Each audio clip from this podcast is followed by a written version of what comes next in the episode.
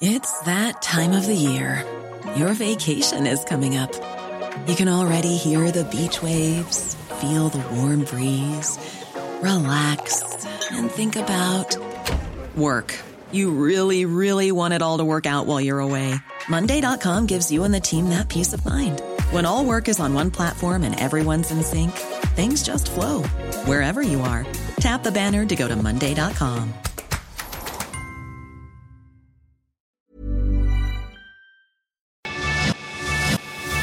lo cuento, te lo cuento. Tu dosis diaria de noticias. Que tengan un lindo martes todas y todos. Bienvenidos a su dosis diaria de noticias con Te lo cuento. Soy Laura Gudiño y les pido que me acompañen a darle una vuelta al mundo. Comentamos. Al menos tu crush no pudo dejarte en visto. Digo, hay que ver el lado bueno. Facebook, WhatsApp e Instagram aplicaron su San Lunes y colapsaron en todo el mundo por más de 6 horas. ¿Cómo estuvo el drama? Por más que reiniciaste tu celular 10 veces y le acomodaste 3 golpes a tu modem de internet, los servicios de WhatsApp, Insta y Face a nivel global dejaron de funcionar a eso de las 11 de la mañana, tiempo del centro de México, afectando a sus miles de millones de usuarios. Como no les quedó de otra, las empresas de Mark Zuckerberg se tragaron el orgullo y tuvieron que utilizar su cuenta de Twitter para informar que tenían fallas técnicas, disculparse por los inconvenientes y decir que estaban trabajando a marchas forzadas por restablecer el servicio. Y pasaron 84 años.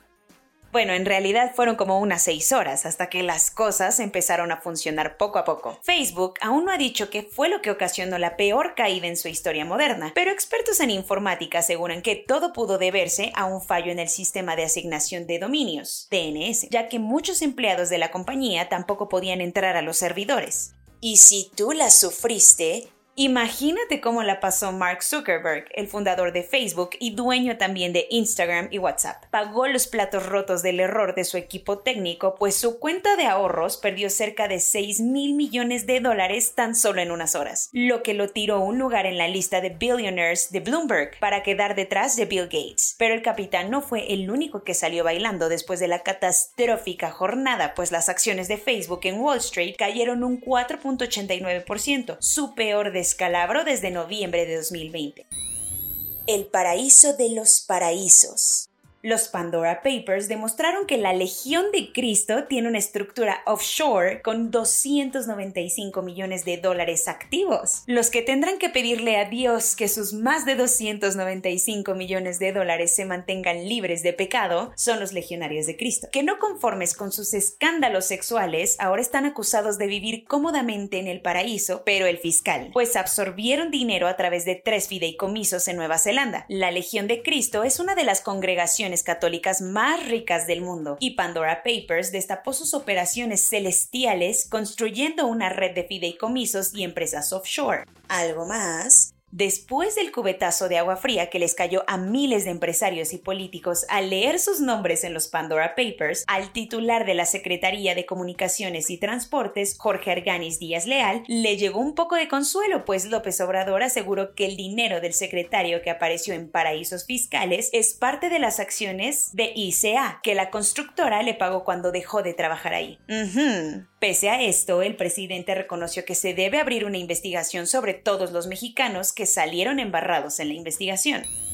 Cuentos cortos. Quienes siguen haciendo la democión son los abogados de Ricardo Anaya, que por segunda ocasión pidieron que se mueva la fecha de la audiencia del ex candidato presidencial por su presunta participación en una red de sobornos para aprobar la reforma energética de Peña. La primera vez que la pospusieron fue porque el acusado ni siquiera había tenido acceso a la carpeta de investigación, mientras que ayer el juez aceptó mandar la audiencia hasta el 8 de noviembre, porque la Fiscalía General de la República le entregó un paquetote de documentos a la defensa de Anaya el viernes pasado, así que no les dio tiempo de analizar toda la evidencia.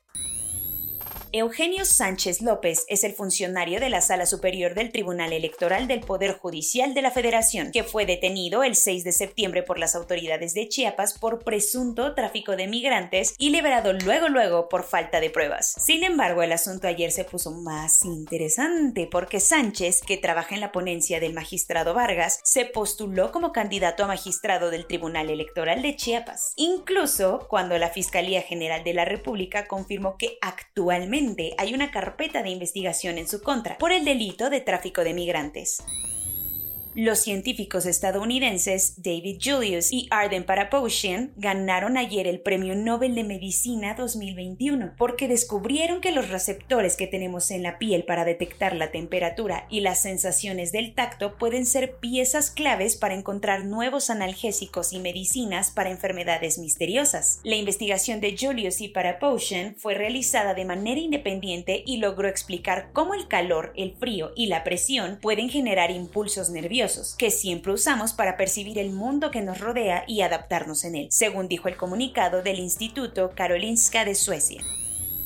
Israel señaló a Irán como orquestador de un intento de ataque contra israelíes en Chipre, poquitito después de que las autoridades chipriotas comunicaron que detuvieron a un sujeto armado. Según Matan City, el vocero del primer ministro israelí, Naftali Bennett, todo se trató de un incidente terrorista dirigido por Irán contra empresarios israelíes que viven en Chipre. La embajada de Irán en Nicosia se sumó en fa al pleito y contestó que Israel se la pasa haciendo acusaciones infundadas contra la República Islámica de Irán. Al ser un drama internacionalmente delicado, todo se está manejando a puerta cerrada ya te estabas animando a regresar al cine, pues tal vez la pandemia no sea el único obstáculo que tendrás para volver a las salas de cine, pues ayer el sindicato más importante de Hollywood aceptó irse a huelga. Resulta que el 98% de los miembros de la Alianza Internacional de Empleados de Escenarios Teatrales votó a favor de un paro de labores como protesta para exigir jornadas laborales más reducidas en su nuevo contrato, ya que han estado trabajando a marchas forzadas en un intento de la industria por sacudirse el golpe económico ocasionado por la pandemia.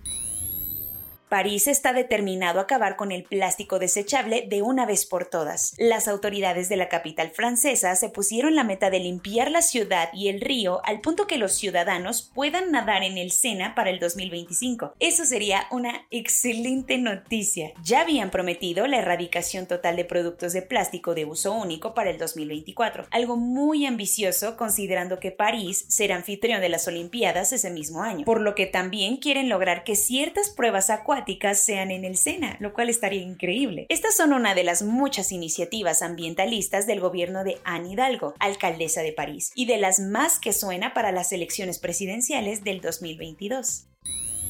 Corona News.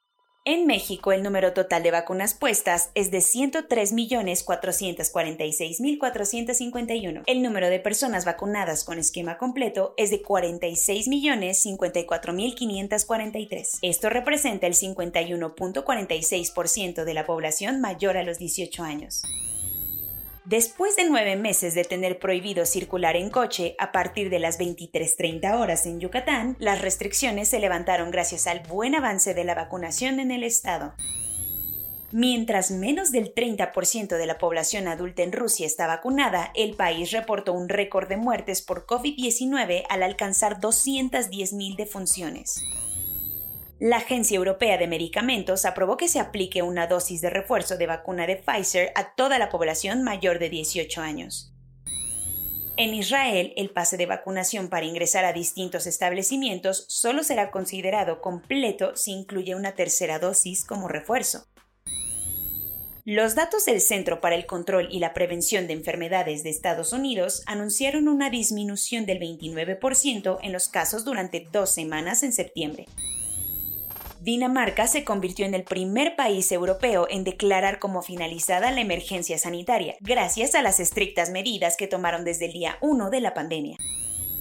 El clásico River contra Boca del fútbol argentino desbordó el aforo permitido en el estadio y por lo mismo la justicia del país inició una investigación al club River Plate.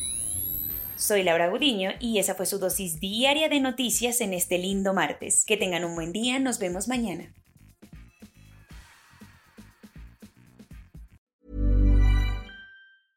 Hey, folks, I'm Mark Marin from the WTF Podcast, and this episode is brought to you by Kleenex Ultra Soft Tissues your ally to help tackle your allergy symptoms this season. I love the change of seasons, but nobody loves pollen and all those other things floating in the air that make you sneeze during this nice weather. Kleenex Ultra Soft tissues are hypoallergenic and allergist approved. So fight back against watery eyes and runny noses without worrying about irritating your skin. For this allergy season, grab Kleenex and face allergies head on.